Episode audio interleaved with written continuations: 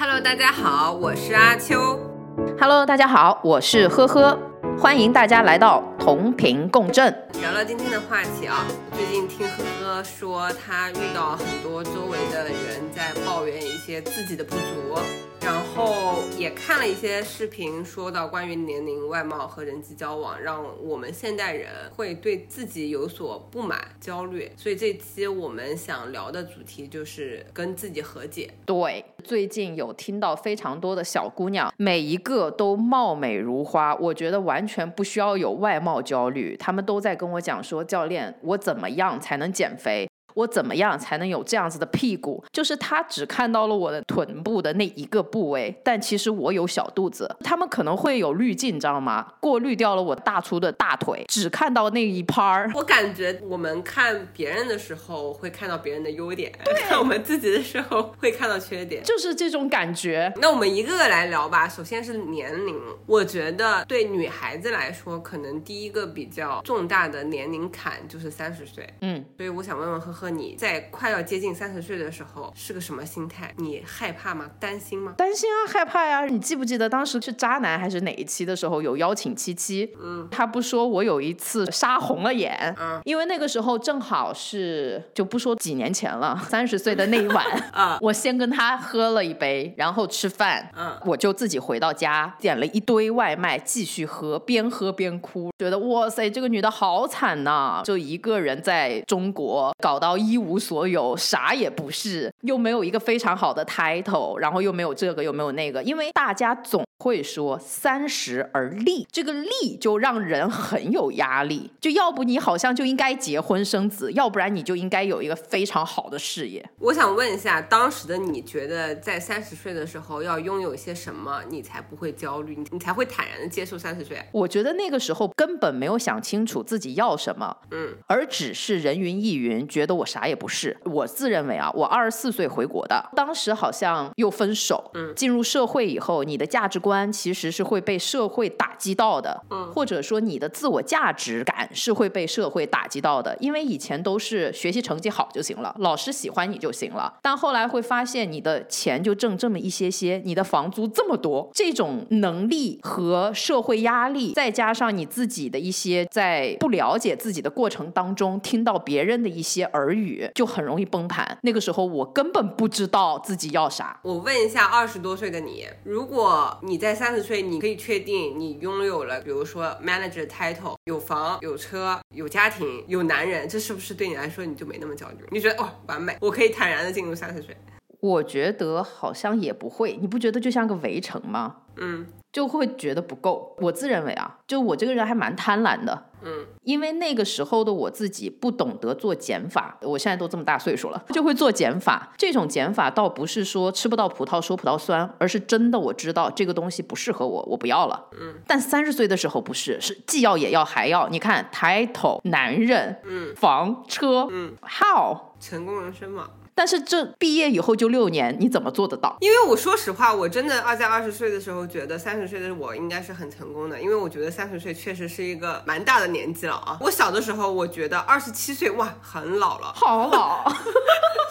我现在就真的会觉得自己现在这个年纪，我是刚刚成熟。嗯就是我在认识你的那个时候，刚刚经历了所有的人生的打击还有颠覆。今天我跟我朋友聊天，他就跟我讲说，他说当父母没死，你就还是个孩子，不可能真正所谓的成熟。嗯，怎么说呢？我有听我认识的人说，他在要过三十岁生日之前就是痛哭，因为真的害怕。啊，我也痛哭啊，嚎啕大哭。我其实很好奇，为什么这么害怕三十岁？这个三十岁像一个鬼门关一样。这不是害怕，我是觉得鄙视自己，或者说觉得可怜，就觉得和我自己期待的相差好大呀。你期待什么呀？我也不知道，你其实也不知道自己期待什么，这个东西呃你自己深究一下。我现在想想啊，因为写了这个题目以后，当时我是想聊那个外貌还有人际嘛。这个年龄的话，不是你正好 pick up 了，我就觉得哎，也是个很好聊的点，因为真的有很多女生也是在讲这个。嗯我好像期待的是我自己非常懂得自己和了解自己，然后可以把自己照顾得非常好。但那个时候我就觉得自己完全啥也不行，啥也不是，我什么都想要，但是什么好像我都不是那么喜欢。我现在想想，除了你自己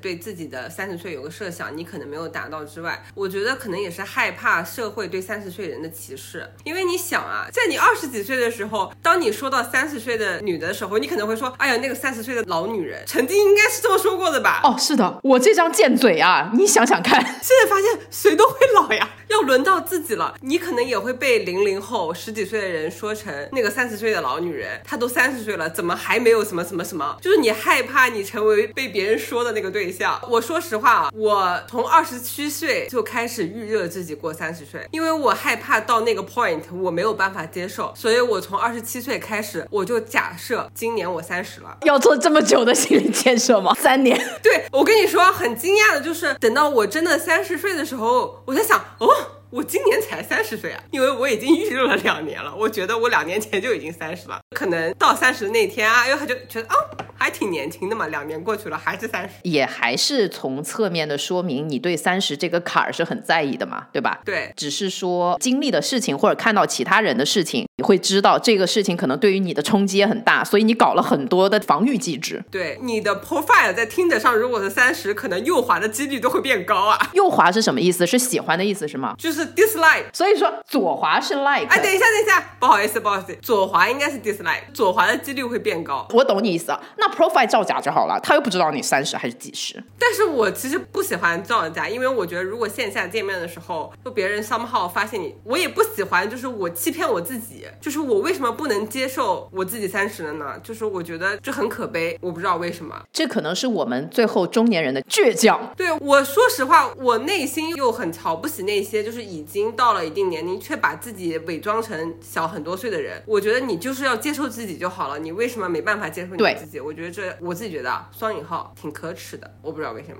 没有，我会觉得可悲吧。就是如果你连自己都不喜欢自己的话，那谁会喜欢你？那我们人就是往前走的呀，会越来越老的呀。嗯，我小时候真的很嘴贱，所以我知道年轻的孩子看见我们会怎么在后面指指点点，所以出来混嘛，都是要还的还的。行吧，那我问一下你啊，你三十岁的生日是怎么过的呀？跟以前的生日有什么不同吗？哭啊！哎，其实我很久没有过生日，以前是包 KTV、包酒吧、包各种场子，会一堆人，你认识的、不认识的都可能会叫来，嗯，然后你会喜欢热闹的氛围。哪怕我自己是一个我自认为社恐的人，看到他们在我面前玩的时候，我都会非常开心。但三十岁的时候，我就会忽然觉得一切都没有意义，就感觉自己快死了吧。啊，所以三十岁的生日是你一个人过的呀？我是先跟七七过的嘛，过完了以后，应该是回到家以后，我就觉得哇，好惨。也是啊，你三十岁的生日跟你的同事、跟你的上司过，对，就是好惨好惨好惨，然后就开始哭，而且那个时候好像正好在年终 review 还是什么的，啊我，就觉得嗯，我需要哭一下。嗯，后面的就从三十往后的生日都是跟家人过的，差不多。那所以三十岁生日之后，你发现你生活有什么改变吗？没有，还是跟二十岁一样。有啊，其实你如果拿星象来讲，就是人的三十岁左右，或者是说像你说的二十八岁的时候，是任何人所有人他们的一个土星回归的日期。他的土星回归会对他的宫位，那我的宫位正好是事业宫，土星就是考验你三年。然后有一个姐妹她是家庭，她就离婚了，就这样。在三十岁的时候，就是它会让你深刻的反思你自己，它就会跟卡 bug 一样，你要是不把这个怪打完，它就会让你一直卡。行吧，我跟你说啊，实不相瞒，我三十岁的生日过得特别隆重。有请小哥哥吗？没有没有，男模，差不多。其实我是一个不太过生日的人，就是有的时候我生日可能就自己过了，有的时候就是跟几个朋友就是吹个生日蛋糕，就基本上不会像很多人办个 party 啊，约很多一二十个人，我没有这种场景。但是我三十岁生日，我的前司的老板非常给我面子，他在我生日那天在上海，白马会所，不是有一个 app 花生 WiFi 买了。广告是我挺丑的照片，你知道吧？上面说祝阿秋三十岁生日快乐，我靠，我会尴尬到想要关闭地铁。我真的是社死，而且真的有人在下面留言，还说这是什么富婆，什么广告都卖，还有人买这种广告，真有钱呀！我心想说，免费的。哇塞，宝贝，等你四十岁的时候，我给你打一个，你知道吗？东方明珠旁边那个楼不是可以 I love 伤害？你买得起吗？我就问。我们就买十秒钟，人家不一定卖。然后完了之后，正好生日前几天，我们有一场直播嘛。当时直播间里面有一个男模，我是私以为觉得他很帅。哦呀，那个吗？对。然后呢？哦。结束完之后，这是什么暗号？他们就把我怼在那个准备仓库里，就不让我走，也不让男模下班嘛。然后呢，就突然拿了一个生日蛋糕，就说 Happy Birthday，祝日球生日快乐，上面写了个三十什么的。这好像也不是很快乐。怎么说呢？就是这个时候你就说我生日快乐就好了，不要 Highlight 三十，非常社死。就是我真的觉得男模挺帅的，就有不太好意思跟大家说话，但是就把我们俩怼在那儿，让男模拿着生日蛋糕跟我。合照，结果他们买私信成像的那个相机半天又没弄好，他拿着生日蛋糕，我就站在他旁边，就非常的尬，就等他们把那个东西修，然后拍照片。地铁那个 app 的开屏，就是三十岁很吓人，哎，好精彩啊！也是永生难忘，因为我嘴贱，你知道吗？就是有一天，我跟我朋友就是晚上的时候逛街，逛到环贸旁边有个公交车站，站牌上有一个很大的那种祝某某某生日快乐，我当时就开玩笑说，我生日的时候。我也要买这样的广告，在地铁里，我没有这种欲望。他们还真的咨询了在人民广场地铁站买广告牌要多少钱，他们还想说把我的微信二维码放上去。幸亏他们没钱啊，没钱做这个事情，不然我真的就是永生难忘。哇，这也好精彩啊！行行行，跟你比起来，我真的是个中年人。我跟你说，我可能也就这么多年生日啊，也就这一个就比较精彩，其他的就是这么过了。我突然很好奇，就是我不知道，也许不是三。三十岁啊，要是在某个 point，不能再拿自己还是年轻人这个挡箭牌来为。自己做掩护了，你有没有这个 moment？我觉得工作以后我就没有再拿这个挡箭牌做个掩护啊，因为我觉得都是成年人，神经病啊，拿这种话来说，嗯，这也为什么我会觉得我好像不够资格说而立之年，嗯，因为我好像没有达到我自己内心中的一个标准，然后那个标准是啥，当年也是不懂的。你觉得莫名其妙一个荒芜的标准，那你觉得这真的很难达到？我以前因为我刚第一份工作的时候，真的全 team 就我最小，基本上都是比我大。一点的可能就是已经到八八年左右的了，所以我是最小的。每次一说到这，team 里面的人都会说：“哇，你这么年轻啊！”然后包括回国工作的时候，我也是 team 里面最小的。突然在某一个 point，你发现，哎，怎么身边都是九五年的、九七年的？那个时候你就不能再说自己还很年轻。犯一些错误，你还会听我们说，哎，他还小孩子嘛，不懂事嘛，犯犯错也就错了，就是以后有改进就行了。那个时候你就不能再说了，你会反向的说，啊，团队里新来的人他还是小孩子，他还不懂，你要去教他。你有这个 moment 吗？有也没有。其实我比较不太会问对方年纪，别人也会不太敢问我年纪，应该是我会骂街。对，不过其实是的，我感觉现在在职场里，年纪是个比较敏感的话题，对吧？对。但是我还是想知道，我还是想通过各个途径打探一下对方是多大。我觉得看做事风格，我不太会去看他的 literally 的年纪。我觉得八十岁也有傻子、幼稚的人，因为他可能没经历。嗯，所以跟年龄没关系，跟经历有关系。我觉得是这样子的，比如说一开始你遇到这个同事，你觉得他做事非常成熟，然后当你知道。哦，他其实非常小，你就会感叹哇，这个人真的很棒，工作能力很强。但你如果他其实年纪也比你大，或者也不小了，哎呀啊，他就是嗯，应该是应该的，这是一个不一样的衡量标准。你觉得这个算是一种歧视吗？那这种衡量标准也没错呀。就是你年纪大，你确实应该没有应该啊。就是如果他真的就是进社会年纪小呢，就有的人他大学毕业就进了社会，对吧？然后有的人他可能在国外漂泊了好久，他就是还是经历了。就是你要看这个人他经历没经历过这样子的职场和环境，还有事情。但是你同事或者你在了解你同事的时候，你是不会去深挖他到底经历过什么呀？把年龄作为判断他应不应该成熟的一个标准嘛？对啊，就看他做事风格呀。我不看年龄。因为我毕竟是个老年人了，我不想看年龄。怎么说呢？就是现在公司里比你年轻的应该都挺多的吧？哦，今天刚才不是说在楼下邻居家玩了一下桌游吗？就是因为要抽牌，然后那个桌游是有那种剧情设计的，牌桌上年龄最大的人，然后大家就把牌扣了，然后就看着我。哎，怎么说啊？就是有的时候，比如说你年轻的时候误入了一个长辈局，你就觉得自己好尴尬，好格格不入，都是长辈。但是你现在年纪大了，你误入了一个如果都是九五后的局，你也会非常。常尴尬。我没有尴尬，我在愣了半天，我还在那边看牌，在看说明，因为没玩过。然后他们说：“哎，呵呵，你能不能自觉点？”我说：“嗯，为什么？”他说：“你可以进到那个房间了。”我说：“怎么了？”他说：“因为你最大啊。”我说：“不是，但是因为你跟这群人很熟嘛，你想想看，你自己脑海中歪歪一下，如果你现在进了一个局，局里面的人其实都不太熟悉，就是莫名的一个玩乐局。当时大家就突然在某一个 point 互报年龄，哎，你多大？然后对方说我八八的，你呢？另外一个人说九九的，其他人说，哎，我们都差不多大。哎，突然轰了之后，突然就转向你了，呵呵，那你多大呀？我会说我九九的，没有啦，宝贝，你要想想，真的不是，你要想一想。那我当时肯定就想夺门而出。你想想看，为什么我到了三十岁以后就不跟大家过生日了呢？你还不明白吗？也许如果你不尴尬啊，但当你说出啊我是九一的，你会看到现场在座的人脸上一些微表情。没有啊，因为我的脸确实还蛮年轻的。哎呀，行了吧。他们很贱的一点是什么？是说那你属什么的？我现在有一些固定的属相。行吧。那说实话，那你觉得到三十岁以后，你能感觉到有些歧视吗？我这个人会比较规避掉一些歧视的环境吧。嗯，毕竟我脾气不好，他们歧视我的话，就会担心我骂他们。嘴上不歧视你，心里歧视你。对，就是你不要表现出来啊，不然我会骂你啊。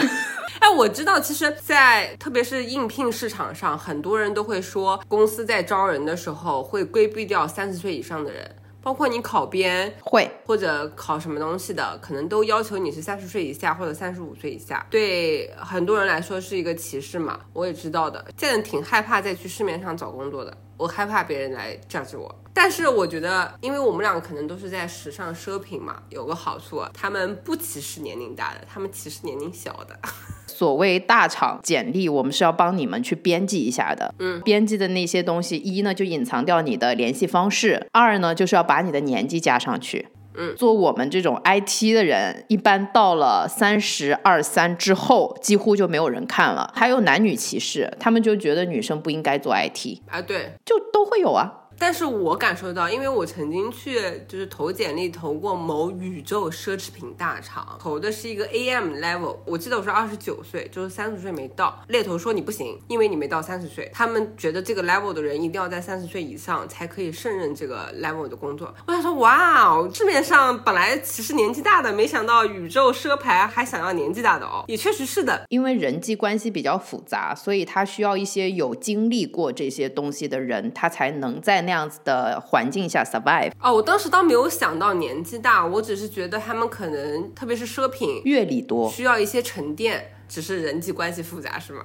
那奢品对自己的公司的文化也是蛮了解的嘛。清醒，清醒。对，鱼找鱼，虾找虾。那我问一下，那你现在害怕三十五岁和四十岁吗？我马上不就快了吗？你害怕吗？你会像经历三十岁一样在惶恐经历三十五或者四十岁吗？不会，我可能会更自由吧。嗯，因为就会觉得我总算认识我自己了，跟自己玩了这么多年，哈，总算知道我是个什么东西了的那种感觉。嗯，我不知道我害不害怕。但是我现在偶尔会忘记我到底三十几，因为过了三十岁以后不太记年纪。我也忘了，其实对不太记年纪。怎么说呢？我想要复盘，我此刻的三十岁是不是比我以前的二十岁更好？确实是的。我的想法上，以及我的身材外貌，或者我的穿衣风格，以及我的花钱方式，我觉得都是比二十岁更成熟的。或者跟家里人的沟通方式和交往方式都是比以前更好的，所以我 somehow 我会觉得我的三十岁挺好的，没有那么糟糕。回看你没有满足你二十岁想要达到的三十岁的要求，但是你现在在复盘的话，你还是比二十岁要好的。反正只要人生在前进，在变好，都挺好的。管他在哪一个 point 变好呢？对吧？对啊，我也是这样觉得的。对，我想问一下关于年龄的最后一个问题，因为市场上对中年人挺歧视的，你有为自己的四十岁或三十五岁的职场做什么准备吗？没有，尽可能多的做专业的事情，然后让自己变得不可取代，可以取代任何人。我现在还在琢磨，我没有想好我到底怎么才能变得不可取代，因为我的工作跟你的工作不太一样。哦，是的。你是比较 hardcore 一点，其实我比较 soft skill 一点，就是我觉得我是可以代替的，所以我还在想，就是会有什么自己的事情，我还没有想好。但是我想给听我们节目的人一些劝告，如果你们还没到三十，你们也可以想想，等到那个时候从这个社会竞争中 survive 下来。但我觉得其实也不用太担心，嗯，我没有别的意思啊。我想说的是，其实我们的竞争压力没有像过去那么大了。虽然说这句话好像有点风凉，但其实是真的。为什么啊？人变少了吗？对，就是可用的人变少了，人才变少了。什么叫人才？一呢，就是他愿意打工的人，有这个意愿的人。嗯，其实大家你会发现，在零零后或者是更年轻的孩子，他们其实有选择性的地方会很多。零零后整顿职场，对他们可能会有更多自己独立的一些事情想要做，他们独立的 IP 和个性化的东西非常多。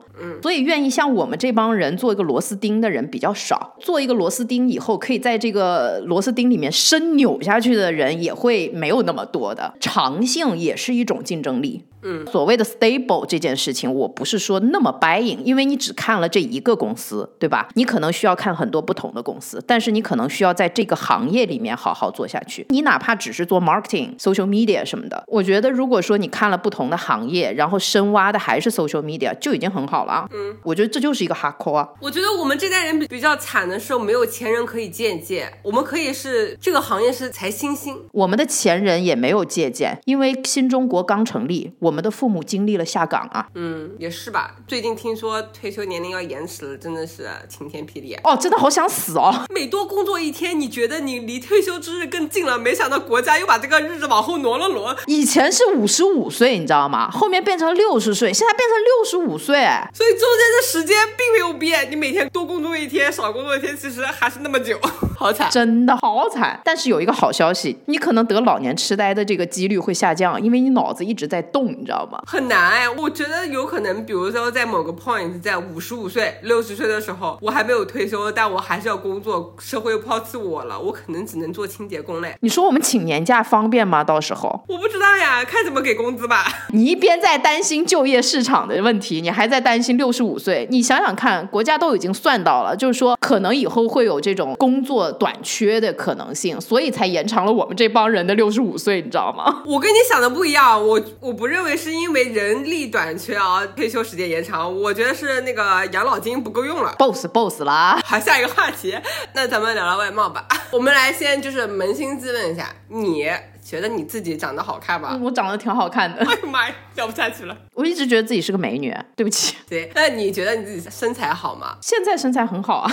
行，给你个大拇哥，自信。没有没有，我还是会觉得我自己的中段，就是胸以下、屁股以上这一段，所谓的这个腹部核心这一段比较差。但我觉得 who cares？我总是这么劝自己啊，偷偷告诉你，我觉得欧洲人他们会以有小肚子为美，因为我爸也跟我讲说，他说，哎呀，女儿啦，不要减肥啦。好绅士吗？不是不是，这个是帮你去阻挡一些撞击啊，或者是严寒啊，因为那个是内脏脂肪，女人小肚子有一点点是帮你保护你的子宫，它是会有一些脂肪可以挡掉你子宫大方有一些这种碰撞，所以大家说好生也是 right，嗯，对。劝劝自己嘛，哄自己开心啊。我以前上学的时候非常胖，比现在胖二十斤，是又高又壮又胖那种。嗯，你是挺高的。我照镜的时候，我觉得自己可美了，但是照片里我又觉得哦蛮丑的。自从瘦了以后，哎，我觉得自己还挺美的。瘦，我觉得是应该要瘦的啦，因为我胖的时候，我妈和我自己看都像一个汽油桶，你知道吗？因为我矮嘛，一般儿粗，根本找不到腰。虽然我们要提倡要爱自己的身体，爱自己的容貌，嗯，但是我还是觉得瘦会比胖看起来精神一点。年轻一点是真的。对，胖会其实会显老。嗯，但是我有这个思考和想跟你聊这个事情，是因为我接手的这些小姑娘们天天都有运动习惯，真的是精瘦哦。她还跟我讲说，教练，我想要你的屁股。我跟她讲是，宝贝，你要多吃点。如果你这么形容的话，那我觉得这个人其实本来比你还瘦，但是他想要你的屁股。瘦。所以我刚才一开篇就讲了，就是说他们可能有滤镜，只看到他想看到那一部分。特别像你马上要问的第二个问题，就是你吃什么盐，什么样的身材，我觉得他们会摘抄，就是这个人的胸、这个人的屁股、这个人的腰，对组装成一个他想象的自己。我觉得这件事情好难啊。就是完美吗。What？我其实挺好奇的，我感觉这个主要集中在女生身上，大部分女生是想要直角肩、丰腰、蜜桃臀、大长腿。对。这样的完美身材，但是我并不觉得大部分男生想要倒三角、大长腿，他们可能想要十八公分、二十公分，他们有其他的东西比吧？这个就是没办法做到的，可以吗？应该没有吧？我问一下我爸，这个地方可以打断让它重新长吗？我感觉女生会对自己的身材和外貌会多要求一点，男生会有，但是并没有像女生那么百分比啊占那么高。我觉得可能也是就社会的问题。为什么呢？以前对女人的要求，或者是你能不能有一个好的夫家，看的是品相嘛。嗯，男生的话看的是这个嘛。所以以前大家会，哎呀，你孩子长得特别富贵富态，所以他们不觉得自己需要帅啊，他们只需要有财富吧？可能。我现在看到就是我自己喜欢的身材，我说实话，我自己非常喜欢 Lisa 的身材，就是 Black Pink 里面那个 Lisa。哦，我知道，我觉得那个身材非常完美，我也想拥有那样的身材。怎么说呢？是为了第一是穿衣服好看，第二我觉得可能是有一些，我必须承认啊，可可能会觉得拥有那样的身材的人受到同类的羡慕。第二，你会受到异性的青睐。我必须非常坦诚的说，我为什么会想要这么好的身材，是因为会有这样的 benefit。嗯。我其实不喜欢直角肩，因为直角肩其实是一种翼状肩胛。我倒是比较喜欢刘亦菲那种身材，就是她是刀马旦，你知道吗？浑身充满了那种 muscle，有力量。她的肩是这样的削肩下来，所以她穿古装。你可别这么说，刘亦菲最近好像发福了。对啊，我就觉得那种很美。她稍微有一点这种肩，她是这样削肩下来的，你能懂吗？我懂你的意思，就是她那种身材穿中国的古代服装会非常好看。对。对，身姿摇曳的感觉，对我喜欢那种。但是因为我们是穿现代装嘛，你可能还是需要那种大骨架、长腿，才能把衣服撑得起来。最重要的还是穿衣服好看。嗯，也是因为我自己喜欢，就是有一些那种中国风的东西。嗯，我就看到刘亦菲的那样子的身材，然后稍微有点圆润的，我会觉得哇，好美啊，就让我觉得抱起来很舒服。她那样的身材其实穿旗袍也好看，对，很美啊。很摇曳，主要看你目前现代日常生活中穿什么样的衣服，你不觉得吗？嗯，是的，而且这个东西也是萝卜青菜各有所爱。我真的是非常喜欢那种法式的身材，就是穿衣服就是空空洞洞，那你必须要瘦嘛。不行，没有胸不行，就喜欢。那你说大胸是不是迎合男人了？我自己会非常喜欢小胸。没有没有，就是胸是要有的，我不喜欢平的。就法式给我感觉就是没得感觉，这边全是肋骨。哇，我觉得那个好时尚啊！我不要大胸，我也不要大胸，就是不也不行，但是就是要有。那什么罩杯？你跟我说一说。B。对啊，就是要有一个 B，我不需要说 C 或者 E 那种，哇，我也不行啊。但是一定要有一个 B，嗯。然后呢，我会觉得他身体是圆润的，嗯，让我会觉得很圆润，就我很喜欢圆润。除了身材以外，我想问问你吃什么样的盐？也是刘亦菲的盐吗？对。哦，你好直男哦！我天呐，说实话，当时我小的时候，第一眼看到刘亦菲的时候，我也是觉得哇，世界上怎么有这么好看的女孩子？但是我后来渐渐的，我可能更喜欢像汤唯、像钟楚曦。哦，我懂你的。或者孙菲菲、超模那种刘雯那种，我觉得那种是高级。嗯，我喜欢刘亦菲的那种，就是她很温婉。汤唯我觉得也 OK。这个只代表我自己的，我觉得有一点点苦相，所以我会觉得好像有一点不太对。就是我很喜欢刘亦菲啦，就神仙姐姐，我喜欢她。你好直男啊！我的天啊！我就喜欢肤白圆润。非常直，很飘逸的那种。我靠，你就是纯种直男。不知道有没有跟你说过这件事情？我大学的时候在哈根达斯打工，嗯，有一个看起来非常富态的、非常有钱的男的，长相不太怎么样。他正在追一个女生，百般讨好她。然后那天他来哈根达斯订了一个非常贵的蛋糕送给那个女生。那天晚上正好是我去外送给那个女生的。这个男的去哈根达斯订蛋糕，让我去送给那个女的。那个女的跟那个男的并不在一起。然后我带这个蛋糕打车去。送给那个女的，我突然理解了为什么这个男的愿意这么讨好她。那个女的就是像你说的黑长直、圆润的脸庞，长得可可爱爱的，穿的又是那天晚上我记得是什么森系的那种，对，白色的连衣裙。我觉得哇靠，就是直男喜欢的。对，这种我也是我的天菜，就是我会觉得哇，不行，我喜欢那种带点帅气的，我可能本身就是个男的。没有，我会要不然就喜欢很攻的。哎，你知道吗？高胜兰是不是？谁？狂飙》里的对，那个女生，高启盛的妹妹。对，是高启兰吧？她的那种清冷型的，我觉得也 OK。就是美女这种东西，我可以挑出一万个。我其实也喜欢迪丽热巴呢，各有各的美。迪丽热巴，我觉得她是美的，但是我不太懂她的美。我喜欢秦岚，跑远了，跑远了。你有过身材焦虑和容貌焦虑吧？你想我这么自恋的人，怎么可能有啊？没有过，一段有过，是因为我满脸长痘，长到有点像那个蟾蜍，你知道吗？就太丑了。嗯，我坦白说啊，我小的时候焦虑过，所以我减肥嘛，然后容貌焦虑也有的。嗯，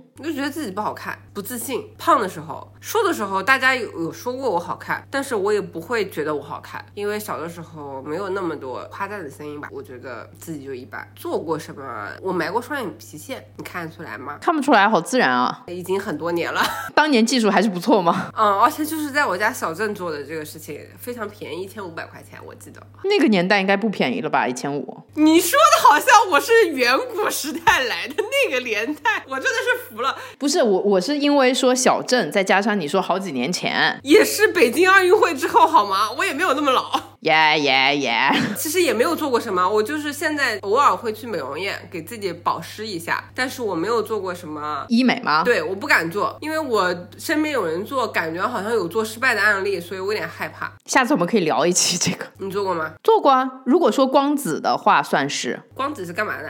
你说注射类的话，我是做过水光，因为我要把那个痘痘打掉，所以是那种消炎性的东西会比较多，那只能靠这个。上几个月吧，嗯，有个同事说送我去做那个叫什么黄金微针，因为不要花钱，所以我就想贪便宜去做了一下。嗯，还有做过光子嫩肤吧，因为我当时不是有痘以后就会有色沉嘛，就为了这个做过，疼死啦。不过说实话，长痘痘的时候就是颜值急剧下降嘛，真的会影响自信，丑爆，我都不太敢跟人对视，哎，我就觉得自己好丑，不想跟别人对视，我就疯狂打粉底嘛，然后越打越差。对对对对，其实你长痘的时候，你打粉底，你觉得仿佛掩饰了什么，但是其实更凸显了你痘痘。对。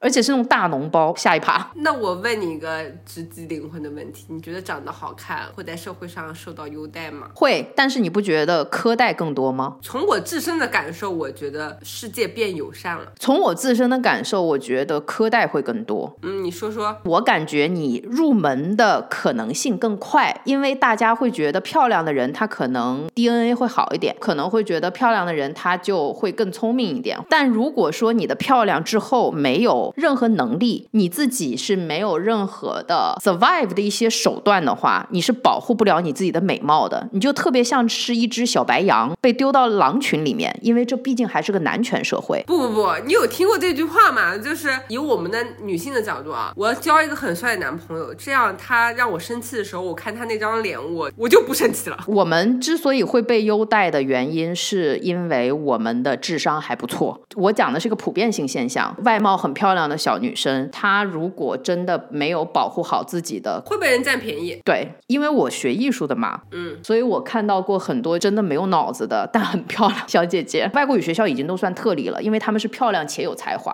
那有一些那种模特小姐姐，我真的会觉得我会谢谢她，一手好牌。You know what I mean？嗯，但是我从胖到瘦，因为你的核心没变，你的智慧没变。哎呦，谢谢你。对啊，你如果问我一个概论，你问我自己，我当然会说，Yeah，of course，对吧？我是有享受过优待，这是个必然性。但如果说这个优待不会让别人忽略你是不是真的有这样子的能力，因为后面还是要哈扣的。我知道这样，但是呃，我觉得长得漂亮确实会给你一些 benefit。如果在你有脑子的同时，这是一张 fast pass，就像你去迪士尼乐园。对。你有了这张漂亮的门票，做什么东西都会很快的入门，很快的进去那个圈。那之后你能不能在这个圈里面 survive，那是靠你能力。对，但是你有这张入场券，可能有的长得不太好看的人连入场券都没有，他连这个机会都没有。没有，他可能要花一百倍的努力。这个漂亮容貌就像你的出身一样，所以我还是那句话，就是你要有驾驭你美貌的能力，不然的话后面的反噬会更大，因为你要知道你进了。一个什么样的圈子？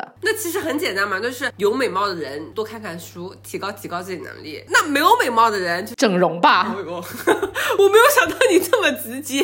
对啊，就是直接一点。你没有美貌的话，你要不然就减减肥，稍微注意一下自己的外表，然后学一下穿搭。这个事情很现实，因为是社会。别人给你的评价。如果你想要有机会，你要无所不用其极的去争取。但是你要知道，如果你仅凭美貌，那你后面的反噬会极大，因为那种圈子里面，或者说跟你一起的竞争者里面，有很多他没有美貌的。你想想看，他是不是对你会很有嫉妒？嗯，我是觉得呵呵有两点就是挺容易的，减肥。第二个就是学会穿搭，干干净净的。对，这样可能你的颜值就会提升。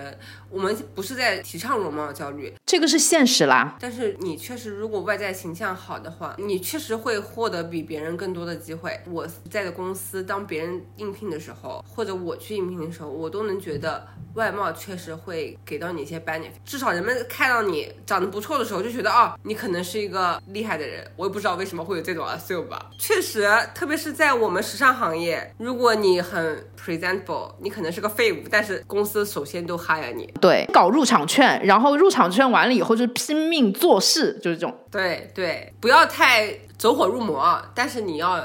能 manage 好自己的外在。嗯，说完外在之后，咱们最后一个 topic，哎，好赶哦这一期。哎，但你想想看，人际交往，其实我们刚才讲什么外在，不就是因为人际交往会造成一些别人对你的 comment，会左右你的 behavior 吗？对不对？说实话，我是非常不喜欢的，因为我自己是个社恐，我不知道你是什么。明确一下社恐这个定义啊。嗯，因为我知道现在有很多人说自己社恐，其实都是 bullshit。我感觉社恐变成了他们一个社交密码，感觉自己社恐就好像很了不起。就像有些人说自己是抑郁症，真的就是社交恐慌，就感觉自己好像哦 special，对，并不是真的。所以你怎么定义社恐？我是社会人，所以我可以有不同的人格面具。我如果发现这个场子很冷的话，我就是社牛，我可以让这个场子活络起来。我不喜欢话没人接，好尴尬。那如果说都是熟人了，我就是社恐，因为我都知道大家是什么样的人，我就会比较安静，就是这样。那我觉得你不是社恐，我觉得我以前非常社恐。如果场子里没有我认识的人，我不会说话，因为我觉得没有 topic，没有共同语言，我也不认识他们，我自己会害羞，非必要不 social，除非是特别闺蜜程度的朋友，你约我出门，我愿意。但是比如说同事啊，或者什么其他的社交团体，如果发出一个 invitation 让我要不要出门去 social，我可能是不愿意的。你还骑自行车？这是以前的我，你不是上周才去吗？哎，对我上周去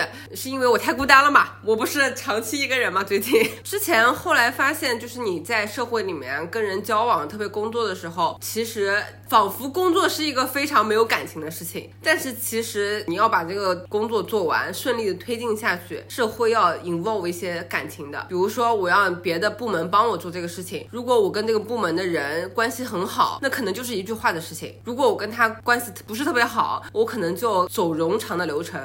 可能他还会给我使绊子，说哦，这个事情不是我应该做的，我不会把放在我的 priority 里。如果你需要做，可以写邮件给我的老板，或者怎么怎么样，或者推脱。所以我被迫去锻炼我去 social 的过程。那我也不是面对面的会跟人家 social，我是学我前司的老板，他好像就是在微信就很喜欢跟人家聊天，通过一些突破边界感的语言来跟别人拉近距离。我沉默了，我需要面对面。微信聊天的话，我会使用文字。表情极少，尤其在工作当中，表情很有用。By the way，我不是说，就是你不懂怎么跟人家哈拉，不懂跟人家开玩笑的时候，这个时候发一个比较 funny 的 emoji 很有用。我从来没有用过，anyways，我下次用一下。我会希望把事儿说完就算，我是属于是这个事情要一二三结束。你就是钢铁直男，我跟你说，我昨天晚上给你发了一个巴拉巴拉巴拉，大家。听众们，你知道呵呵回我个什么吗？哦，让我很不爽。然后我睡醒了以后，发现他在生气，就在想为什么要生气。然后我就回去看了一下上下文，反省了一下。我在想，其实这个哦也没有啊，我是说的。哦，在想算了，下次要发一个表情包，因为我跟他说，哎，我们聊这个话题，然后你先看一想一想，我到时候再给你发框架。他就跟我说，哦，我不是这种哦，我是哦，可能你自己想的是哦，对，但是我看到那个字，我的反应是哦，所以我下次好，我给你发表情包，避免这种聊天的一些误会啊。我通常不会发哦，我通常给别人就是说发嗯嗯叠词或者发好，我觉得都比哦，我经常发哦，哎。哦。很没有礼貌，就跟微笑一样，我不喜欢。我还会发这个 OK 也不行。OK，我觉得 OK，哦不行。好的，好的，好的。哦哦哦哦哦，有的时候就是，比如说聊天的时候，跟我的供应商偶尔就哈拉一下。他如果说啊，我今天请假了，我请病假，说哎你怎么了？怎么经常生病啊？什么什么之类的，就是会拉近一下距离。这不是我以前的我，这是三十岁的我，就是成熟了，you know。之前供应商跳过我，给总部直接发了邮件，我当时很生气。后来供应商跟我说，哎不好意思什么什么的，嗯不要生气了。我说没什么好好生气的，就是半个小时差不多了，工作也不能让我怎么样，我为什么要把情绪被工作影响呢？就表现出你人的一面，不用太专业，可能会跟别人拉近距离吧。工作上跟人拉近距离的一些小 tips，也不知道对别人有没有用啊。有用，我会想去试一下，但是我又会嫌麻烦，我会觉得把事情说完了以后，我就死都不想进微信。我属于是只聊工作不谈感情，就是没得感情的机器。而且我也希望大家不要跟我 social，其实我觉得你的公司特别需要这样的 social 的环境，但我会觉得好累。累是累，没办法呀。你首先要强迫自己去跟别人拉近距离，这样等到他跟你的关系好了以后，你之后才会不累。其实这个成本会比较低。我是从我前司的老板身上学到的，他总是喜欢跟人聊天。比如说以前我跟他还不熟的时候，他看到一个什么模特图，他会转发给我说，啊，我觉得好像你哦，聊起来了。后来我发现他不止跟我这样，他跟所有人这样。后来我发现他是所有人的朋友，所以他把项目推进起来会比较容易一些。就这件事情我知道，但是和我要去做可能还有一段路，我要自己再碰一下壁吧，可能，毕竟我也是项目经理嘛，但是就还是要让我自己、嗯、去逼自己一把。嗯，就我很讨厌在私底下的时间聊工作，不是私底下的时间，我打个比方，就是我可能一开始跟我的供应商也不熟，跟那个人以及跟他的老板吃了个饭，吃完饭之后我就直接问了，哎，你是不是跟你的那个新老板还不熟啊？哈哈哈仿佛在哈拉啊，感觉会比较近嘛。你之后再跟他问他一些什么消息，就可能会比较容易，我是这么觉得。啊，我不擅长这个，下次你来吧。我只能微信聊天啊，就是面基也不太行。面基我可以，面基我有一个 button，我可以把自己扭开。不面基你来，面基我来。OK，好，我们最后一趴。哎，那我想问一下，你喜欢跟什么样的人交往啊？工作上和生活上？工作上就是有事儿说事儿，没事儿别来找我，就当我死了。除非我的那个工作台着火了，或者是我的服务器崩了，你出了大事儿，你就过来找我。就算是你跟我在微信上讲的东西，我也希望全部会有 record 在邮件上，因为我也会 record 回你邮件，好吓人啊！就公事公办。我知道这其实是专业，可能对于很多人来讲会觉得我不近人情，但我觉得这是一种对对方的尊重，也是对我自己的保护。我觉得上海其实是一个相对全国其他城市来讲，是一个在职业上比较专业的城市了，但是也避免不了中国是一个人情社会的大框架。说实话，对，是的，所以有的时候我过于讲效率的时候，是会伤到很多人的 feelings 的。这个其实我也知道，但有的时候我真的就不想委屈自己，不想勉强自己去改变，在这件事情上，可能我还要再被扇几巴掌。其实我工作上和生活上我感觉差不多，我都喜欢跟那些就比较职场制的人交往，就是有事说事，就是比如说我今天做这个行为，就当下这个事情来表达我的感受以及我要做出的决策。你不要想深，我没有任何其他的意思。我跟你说我要 A，我就是要 A，我并没有 B、C、D 的想法。对啊，你不要由此衍生 B、C、D，并把 B、C、D 的意思跟别人说 Rachel 想要 B、C、D，不，Rachel 只想要 A。哎，这就是为什么我说我喜欢要 record。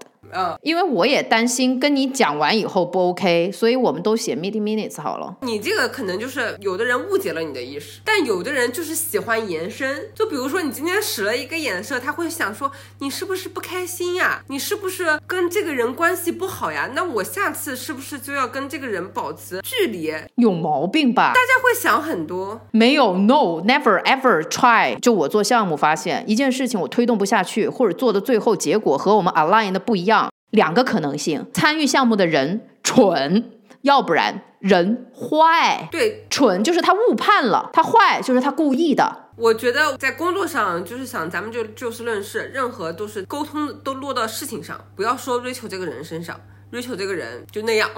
随便，另外啊，我还有工作上我还碰到过这样的一个人，我觉得我们单开一集叫“工作中项目的奇葩们觉得你不敢说的，哎你没总说。”，You never know. I just wanna tell everyone. 我上次跟不太熟的一个时尚的公司开会，我感觉时尚的人都有一种高傲的表情在，就是我只想跟他平等的关系开个会，咱们把你们公司的资讯告诉我，以及我看看我们以后有没有合作的机会，就是这样。但是那个人一进去就给我一种非常不屑的感感觉，是从肢体语言表现出来的，因为是一个很长桌子，我坐了边，他坐另一边，他对着我，他立刻就是坐在那个椅上，战术后仰，然后双手抱胸往后仰，非常不屑。哦，我好讨厌这个表情哦，就是这个肢体语言，你懂吗？对他就是不屑，就是 fashion bitch。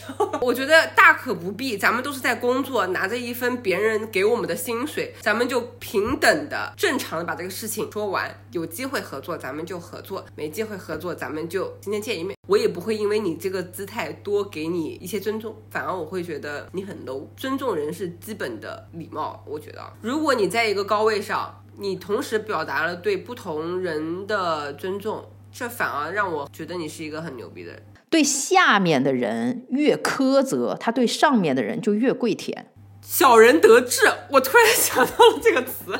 我之前听过一句话，就是往往秘书比领导更难搞，阎王好搞，小鬼难缠。我也确实经历过，因为我以前大学的时候在某一个比较大的媒体实习啊，结束之后是需要开具一张证明去申请留学的嘛。当时我就找他下面的人，他下面人说我们开不了的，而且态度非常差。我也不知道我哪来的勇气，我直接找到那个媒体的社长。我问他，你能不能帮我开？那个社长态度非常好，还说可以啊，我们很支持啊，我们帮你开，现在就帮你开。往往下面的人反而 level 低一点，行吧？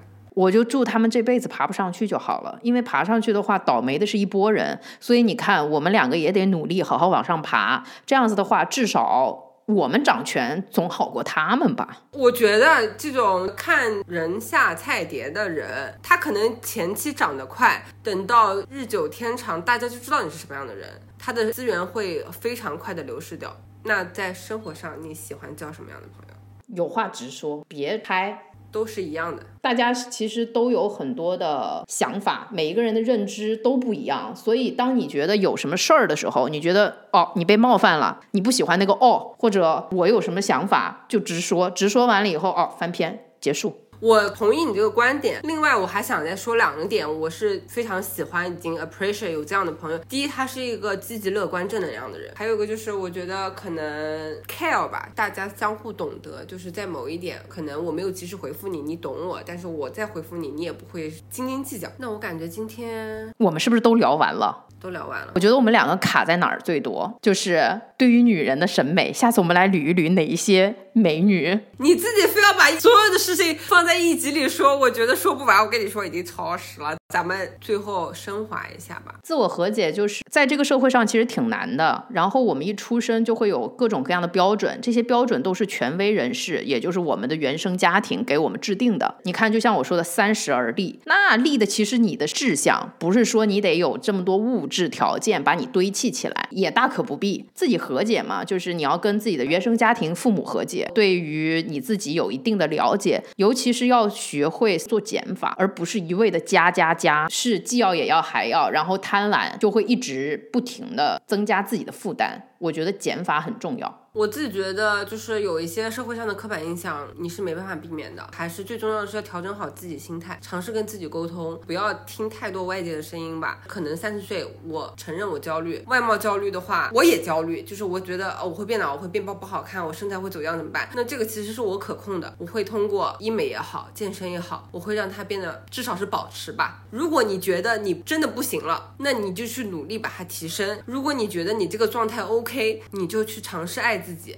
至于社交这个问题，我至今还是很困惑，我也不知道该怎么解决，咱们就等到四十岁看吧。没有，就断舍离就好了，让自己开心。就像你那个五百八的头发，其实我看着挺顺眼的。五百八头发怎么回事？就是我一个不小心就找了一个五百八的设计师来给我洗剪吹，他收价五百八，但是我当时就跟他说不行，坦然的接受，我觉得我承受不起。